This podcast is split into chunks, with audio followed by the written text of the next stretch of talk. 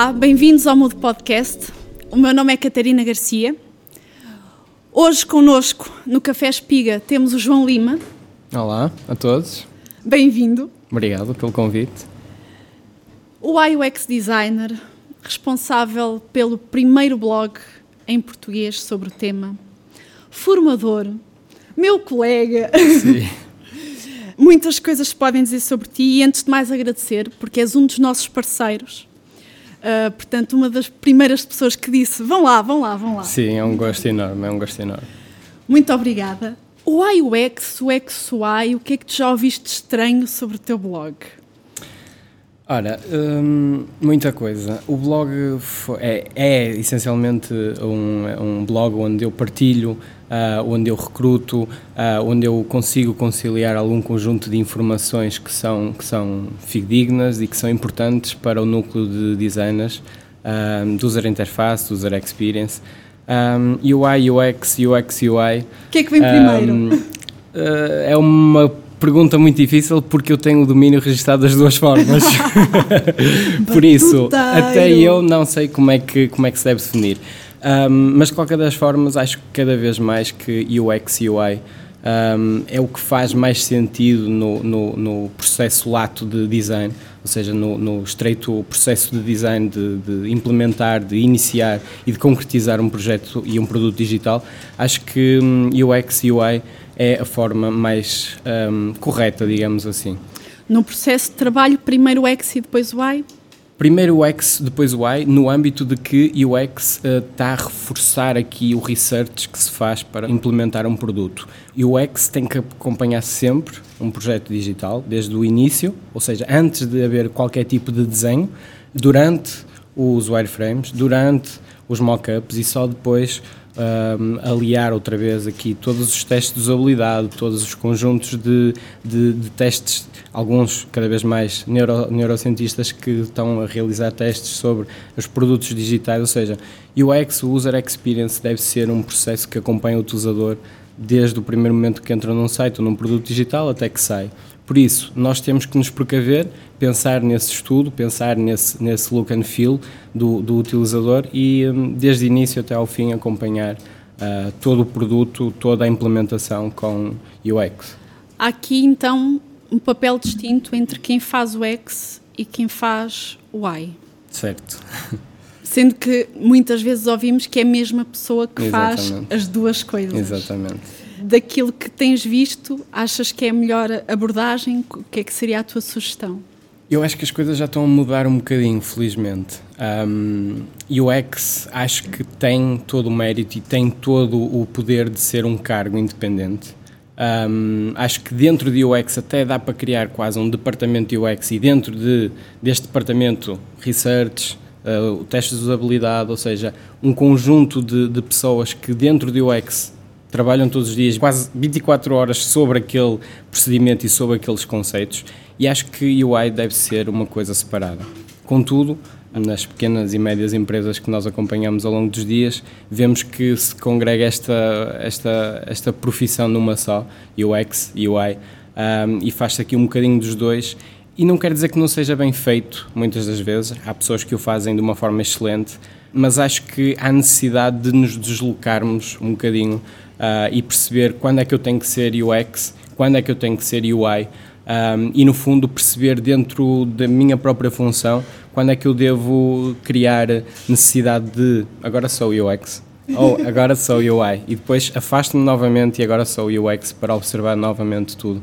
Acho que é preciso mais esforço da nossa parte, mas acho que UX uh, é definitivamente uma área com um ou muitos cargos num departamento, digamos assim.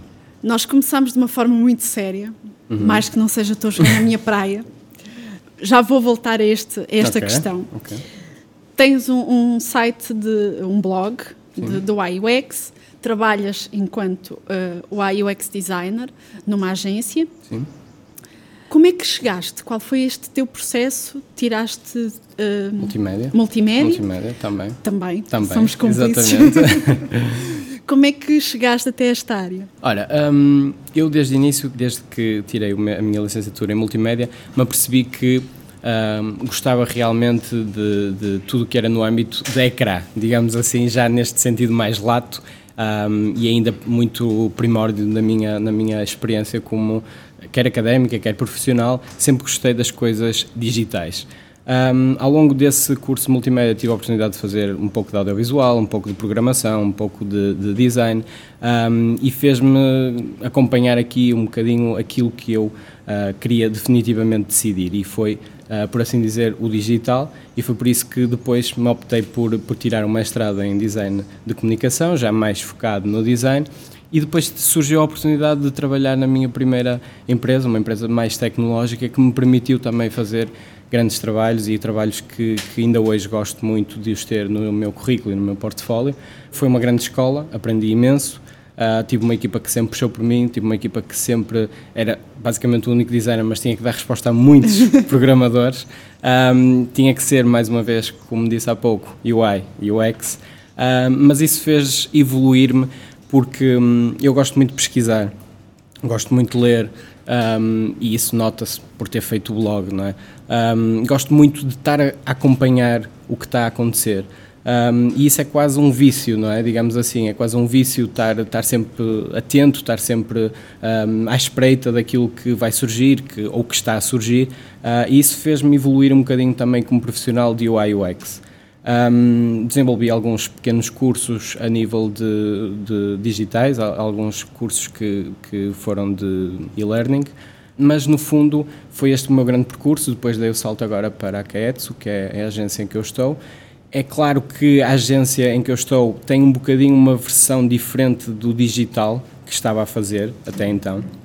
Agora estou numa agência que dá cada vez mais importância e eu quando entrei lá éramos cerca de 5 pessoas no digital, no departamento digital entre aspas, mas neste momento já somos mais de 20, ou seja, estamos a crescer exponencialmente um, e é um UI UX muito aplicado à publicidade. Deixo-vos aqui também um pouco de curiosidade porque é bastante diferente daquilo que eu estava à espera. Partilha um bocadinho dessa, dessa distinção. Porque UI UX aplicado a produtos tecnológicos, ou seja, um, por exemplo, eu na, na, antiga empresa, de, na FII, desenvolvi a plataforma da NOS, a plataforma em que os comerciais levam num iPad um, a uma empresa e vendem os pacotes e os serviços da NOS um, X% de televisão, uh, X telemóveis para os colaboradores, ou seja, eliminamos o erro do papel e foi um uh, grande avanço, um grande passo para nós a nível de erro e de, e, de, e de, problemas burocráticos com as papeladas. Levaram a sério o conceito da digitalização. Exatamente, levaram a sério o conceito de digitalização. Um, trabalhar UI UX nesse âmbito é muito diferente de fazer uma página de campanha, por exemplo, de um, de um automóvel. Um, e essa página tem que fazer com que os utilizadores fiquem envolvidos, fiquem apaixonados por aquele veículo, que marquem um test drive, que deem os contactos, porque os contactos em publicidade são ouro, leads, leads, leads, converter, converter, converter. Ou seja, estamos num âmbito mais de convencer através de palavras, através de imagem, através daquilo com que o utilizador se sente um, durante o seu percurso no site ou na plataforma. Passando um bocadinho do site ou das páginas de campanha, passamos também pelos e-mails, que são pilhas de relatórios que tenho em cima da secretária para analisar qual foi o CTA que mais Uh, que mais se ingrou em toda a campanha. CTA não é uma doença contagiosa, é um CTA, call to action. Exatamente, um call to action, um botão. Qual foi o botão que mais uh, efetivou e converteu o utilizador? Quais são as posições das caras que mais uh, são eficazes para o utilizador se identificar uh, com um X produto? Tudo isso é um bocadinho UI UX, um bocadinho diferente e dá-me gozo também ver esta parte, o outro lado de UI UX, porque UI UX aliado à publicidade via-se muito pouco, cada vez está a ver mais, essencialmente em Lisboa, que se nota que muitas agências estão a pedir UX e UI, mas sobretudo o X, acho que o X, acho que também estamos a evoluir num, num âmbito e numa ótica de que as agências precisam e estão a perceber que é através do user experience, que é através de research e de análise que nós conseguimos segmentar aquele plano de meios brutal A3 que chega por vezes à minha secretária e temos que perceber como é que vamos chegar ao pai como é que vamos chegar à mãe, como é que vamos chegar às famílias, como é que vamos chegar ao estudante que precisa de um carro super barato e super económico. Ou seja, é através destes segmentos que se analisa muito research e muito user experience aliado à publicidade, que é diferente. Descobriste uma nova área de, exatamente, de UX. Exatamente. Que outras áreas tens tido contato onde o UX tem chegado? Um, UX eu acho que tem evoluído cada vez mais no âmbito das neurociências, como estava há pouco a dizer. Ainda há poucos dias assisti e, e, fiz alguns testes com, com uma empresa que desenvolve testes neurocientíficos e esses testes neurocientíficos aliados ao UX são, na minha opinião, super poderosos.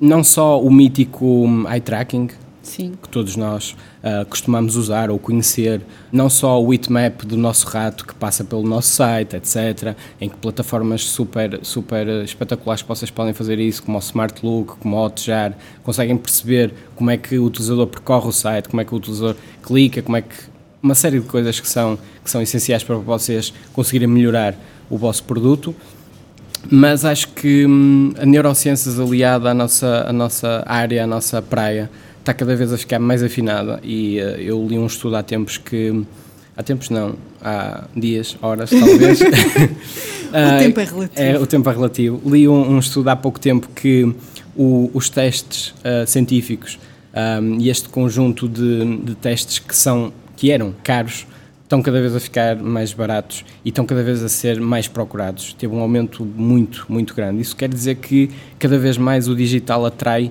estes uh, pequenos estudos. Um, há um estudo espetacular que eu assisti e, e, que, eu, e que eu realizei também, fui o, o ratinho do laboratório da reunião, em que nós temos um, um, um sensor de, de, pele, um Galvanic Skin Response, acho uh, que é assim que se uh, chama, em que nós temos um, basicamente é uma pulseira que está ligada aos dedos, que está ligada à minha orelha aqui, e permite absorver reações, uh, micro-reações, que me permite perceber como é que uh, eu funciono face a um produto, face a um botão que não funcionou e eu clico novamente. Ou seja, uh, todas essas sensações são interpretadas por esse sensor e depois traduzidas para um programa que é o iMotion, que é, que é espetacular, que traduz em forma de timeline, tipo medo, um, sensação de prazer, sensação de irritação, um monte de, de afluências emocionais que estão ligadas ao nosso, à nossa pele que nós não sentimos, porque aquilo é abaixo de 80 microsegundos, assim, uma coisa muito infra-infra e que não é influenciável com o contexto em redor, é mesmo aquilo que estamos a sentir. E se neste momento eu tivesse aquilo ligado, se calhar Samuel, que se calhar estava ali com o, o, o, o iMotion ligado, estava a perceber que ele estava um bocadinho nervoso, ele assustou-se com o flash que deu ali. Ou seja, todos esses conteúdos são super interessantes para nós estudarmos uma plataforma digital. Então está a ser levado a um outro nível. Sim, acho que sim, sem dúvida, sim.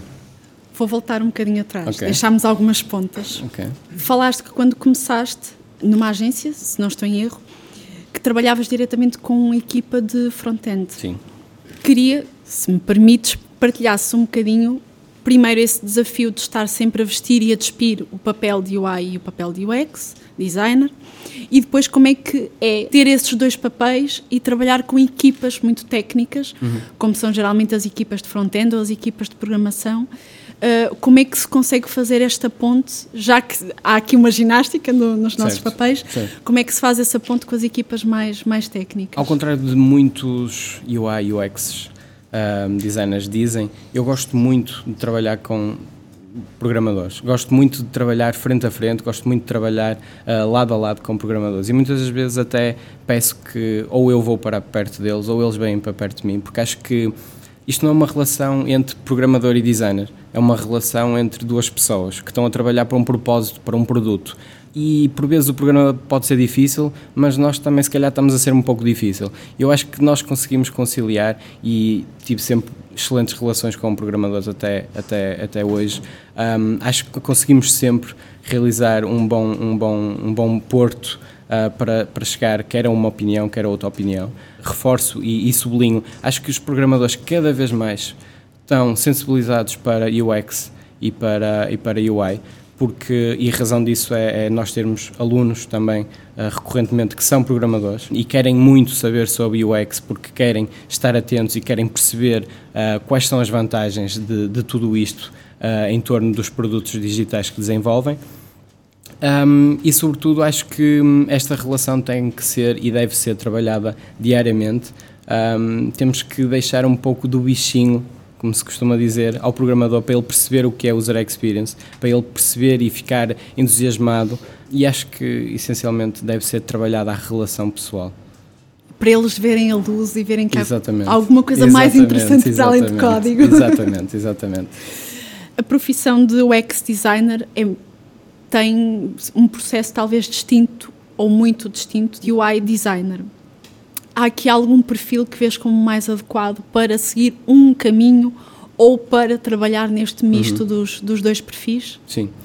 Um, assim como resposta básica e, e à partida, quem gosta muito de desenhar vai para UI designer. Quem gosta muito de ler, quem gosta muito de pesquisar, quem gosta muito de saber o porquê uh, e de ser um papa-artigos, entre aspas, como costumo dizer, tem aqui um cariz um bocadinho mais de psicologia, muito forte. Acho que User Experience Designer, o, o, este cargo, exige muito a curiosidade e muito interesse por psicologia, uh, por emoções, um, por computação humana, ou seja, todas as interações que há entre homem e máquina.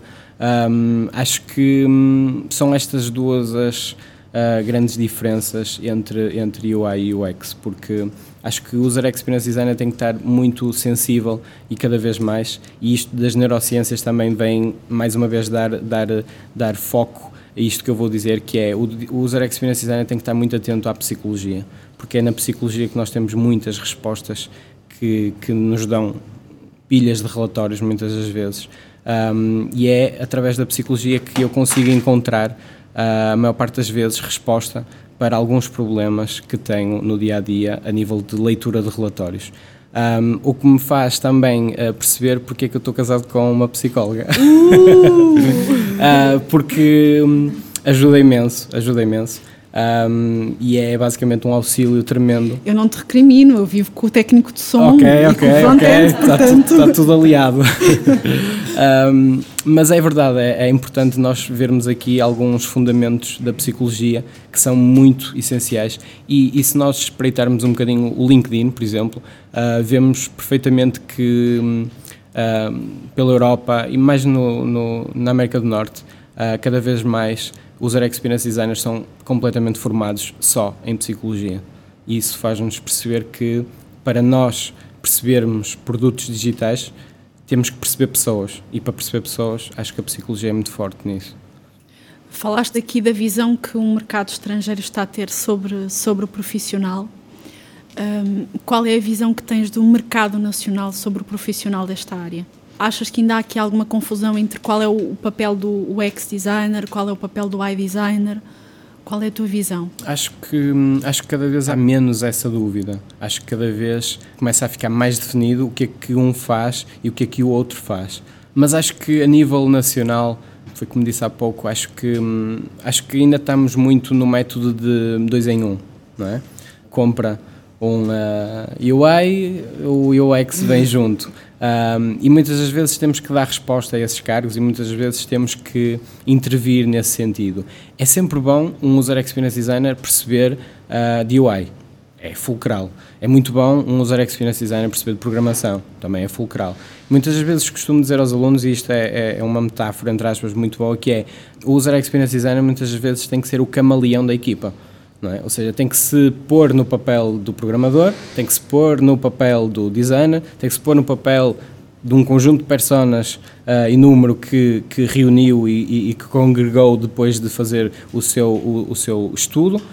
Um, ou seja, é muito importante nós percebermos quando é que temos que ser uma coisa, quando temos que ser outra, mas claramente que a nível de, de Portugal um, estamos a caminhar Uh, um pouco devagarinho, mas estamos a caminhar cada vez mais. Se nós fizermos um flashback de há 5 anos atrás, ainda nem sequer se usava muito UI UX.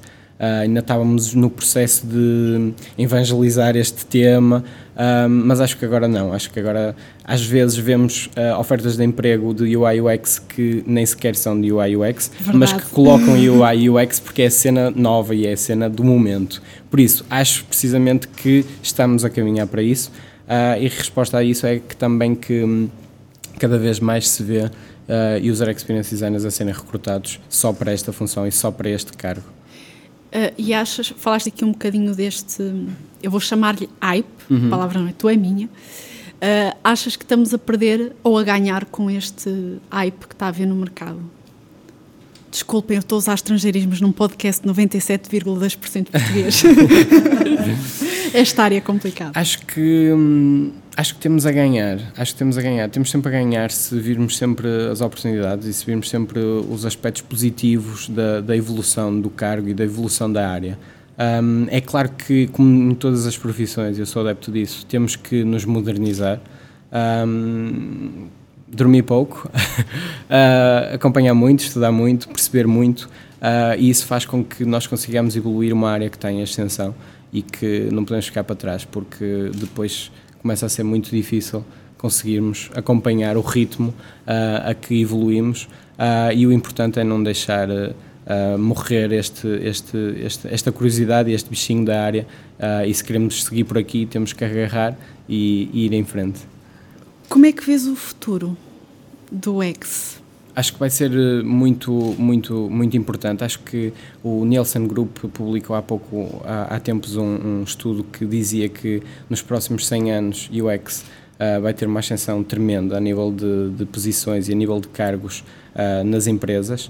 Um, já, já, já, já senti muita coisa de, de, de várias pessoas a nível de UX e a nível dessa pergunta, porque um, no blog eu também faço algumas uh, entrevistas com pessoas que estão alocadas em projetos internacionais uh, e não só, também nacionais, uh, mas que essencialmente são portuguesas, um, mas que revelam um pouco de, de, de opiniões diferentes e, e e que divergem em alguns sentidos. Por exemplo, há pessoas que dizem que vai continuar a aumentar, vai continuar a ser eficaz e a continuar a ser muito requisitada cada vez mais, quer em Portugal, quer uh, uh, fora de Portugal. Um, as empresas que um, não têm um departamento interno de UX vão começar a ter, mesmo que os seus produtos digitais sejam um, adjudicados fora e mesmo que sejam adjudicados a uma entidade, vão ter sempre alguém interno uh, para analisar a experiência do utilizador no site interno ou no site que estão, que estão a trabalhar.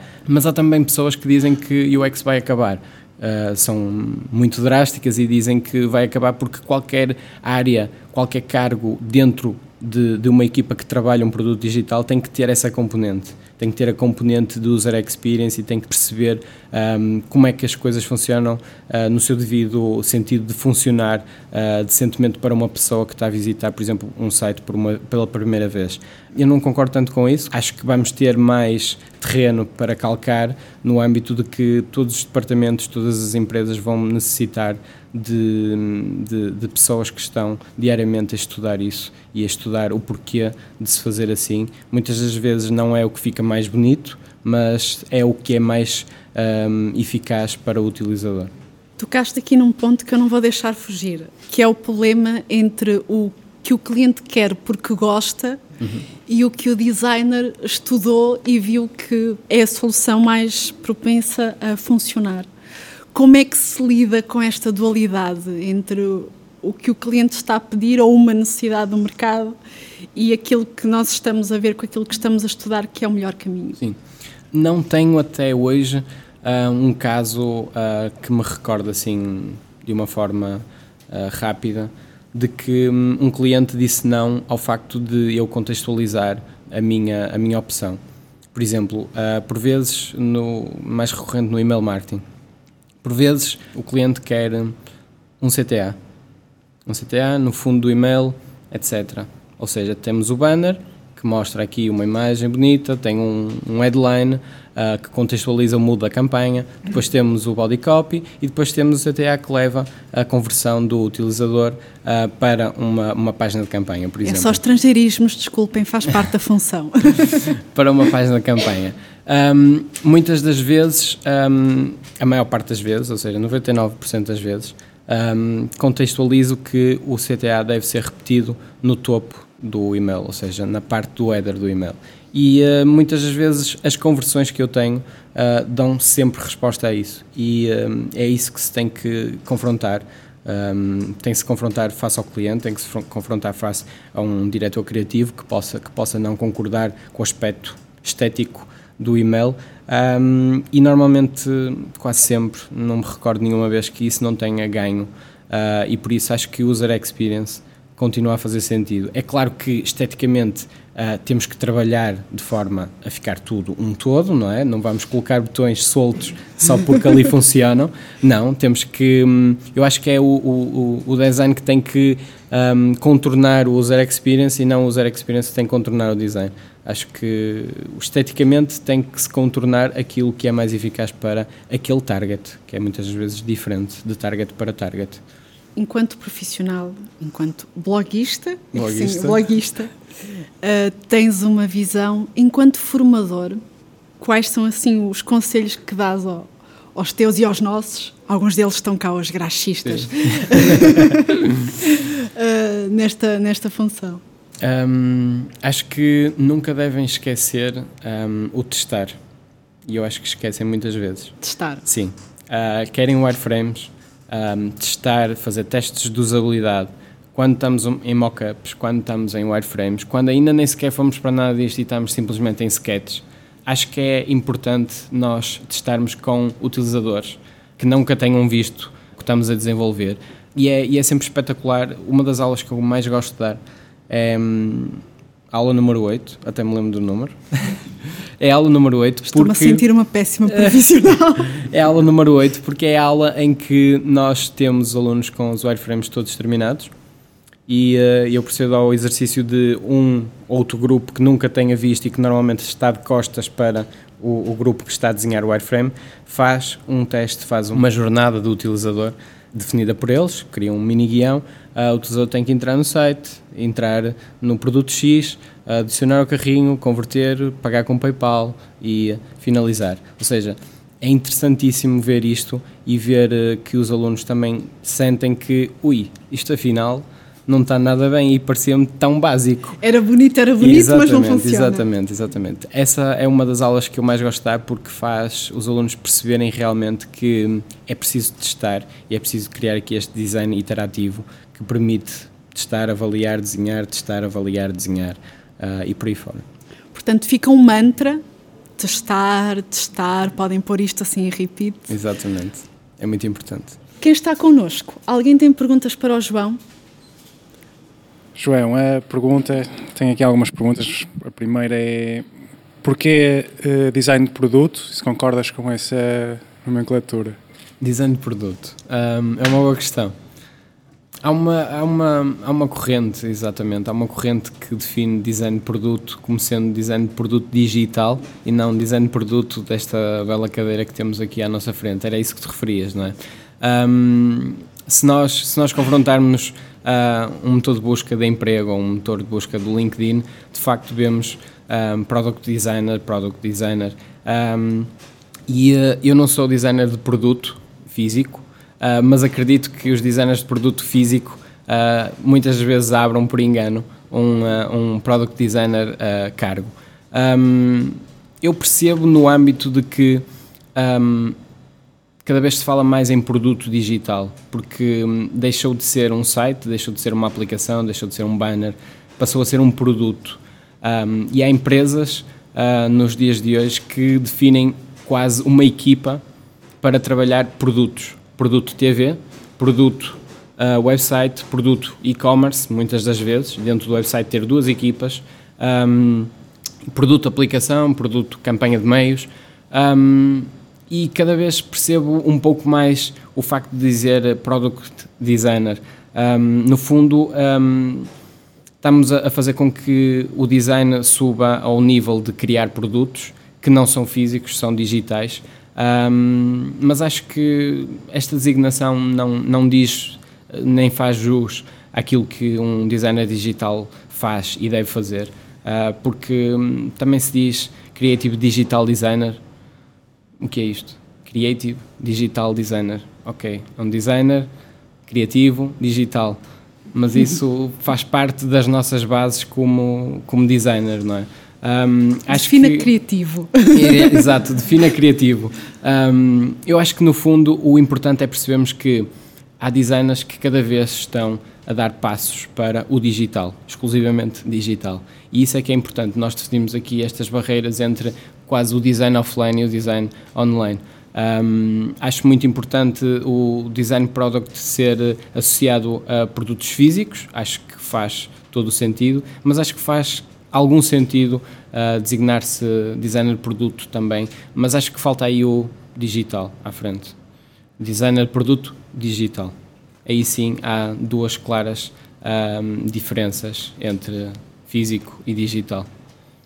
Olá, João. Uh, a pergunta que eu tenho é a seguinte: eu entendo que um, que um profissional de UX designer consiga, em projetos pequenos, uh, desenhar e desenvolver o, a experiência completa, mas em equipas maiores, em projetos muito maiores, em que é preciso certamente mais do que uma pessoa a, desen, a desempenhar essa função, como é que é possível coordenar estas pessoas todas, com ou sem visões diferentes, isto é, podem até estar alinhados ou não, mas como é que se garante que numa equipa maior bastante maior e vamos até supor que concordam no, com os mesmos pontos de vista, como é que se garante que o output do trabalho dessa equipa é consistente no projeto inteiro e não vemos variações hum, em diferentes partes do produto final, seja ele um site, um e-mail, certo. etc. Certo. Também é uma boa pergunta. Um, cada vez mais se vê isto que eu estava há pouco a dizer na, e a responder à, à pergunta anterior.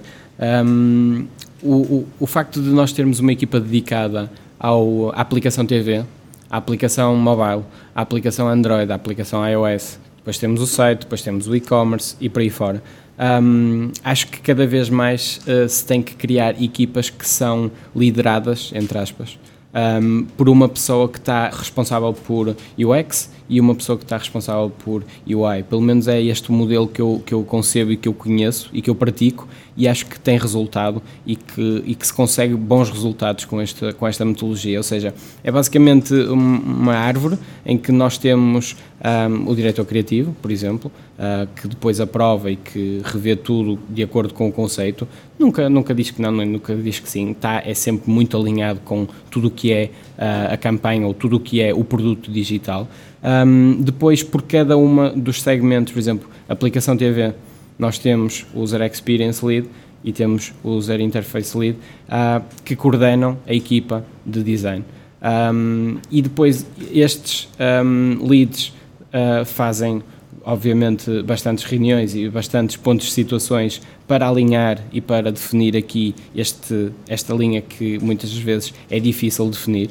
Um, mas o importante aqui é, é, é, perceber que nós temos produtos quase independentes.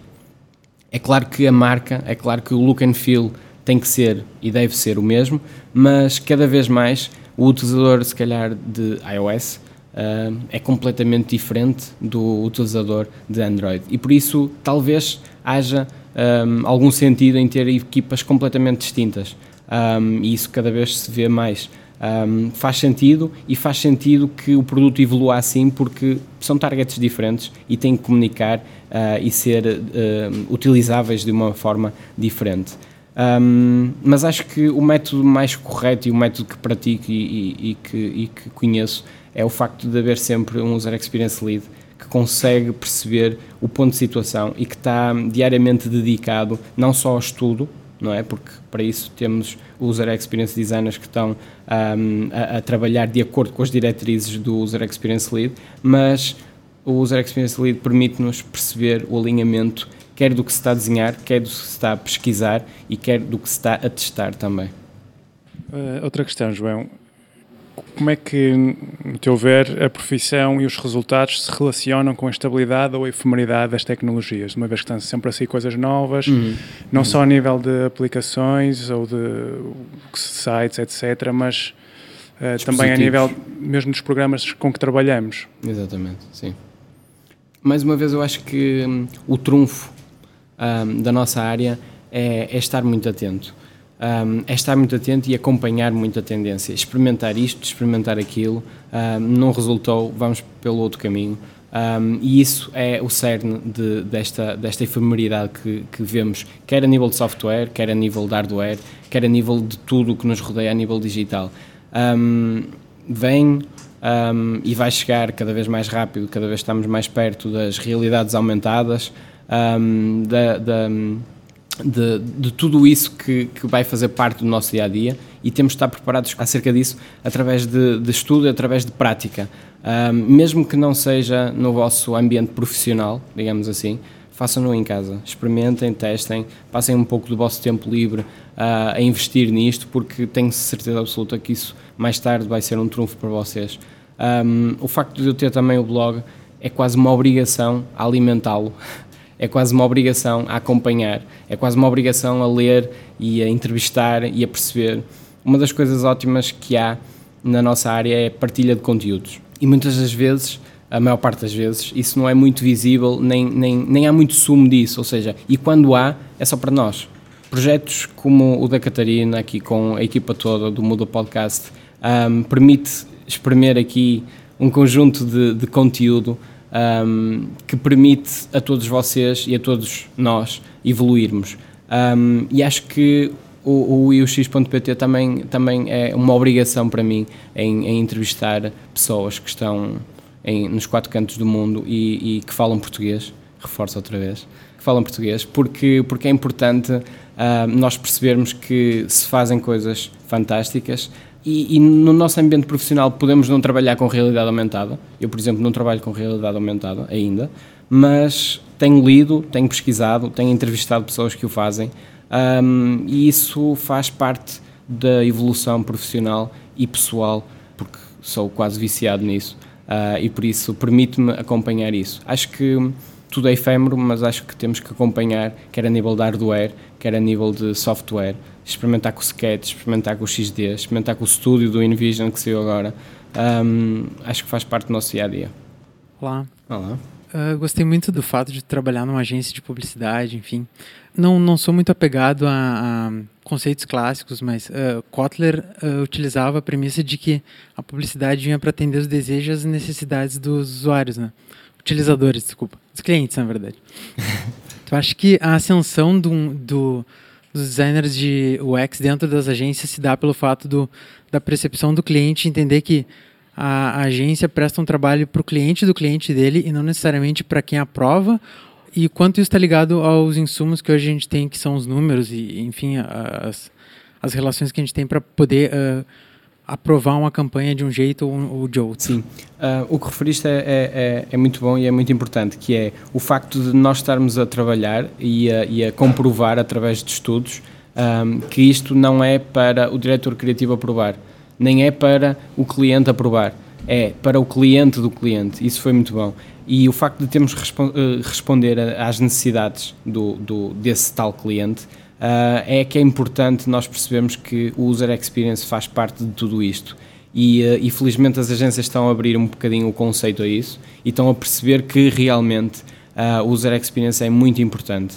Um, a necessidade do cliente tem que ser respondida de uma forma eficaz, temos que fazer com que ele tenha uma prestação e uma jornada excelente no, no, no website, ou na aplicação, ou na campanha, ou, ou no, no fluxo todo que nós desenhamos a nível mental e, e, e de esquema uh, de como vai funcionar uma campanha, não é? Primeiro vê um banner, é impactado com um banner, depois salta para o email marketing, do email marketing vai ao site, mas não converteu, vai outra vez uh, sofrer com os nossos banners. Uh, e depois vai converter novamente para o website e aí sim nós vamos convencê-lo com uma outra mensagem, por exemplo, e se calhar que tal experimentar 30 dias grátis, ou seja, tudo isto faz com que o utilizador fique um, apaixonado pelo produto ou então que o vençamos por cansaço. Uh, muitas vezes acontece isso. Um, e isso faz tudo parte uh, de estudar pessoas, estudar as emoções um, e estudar as necessidades uh, do utilizador.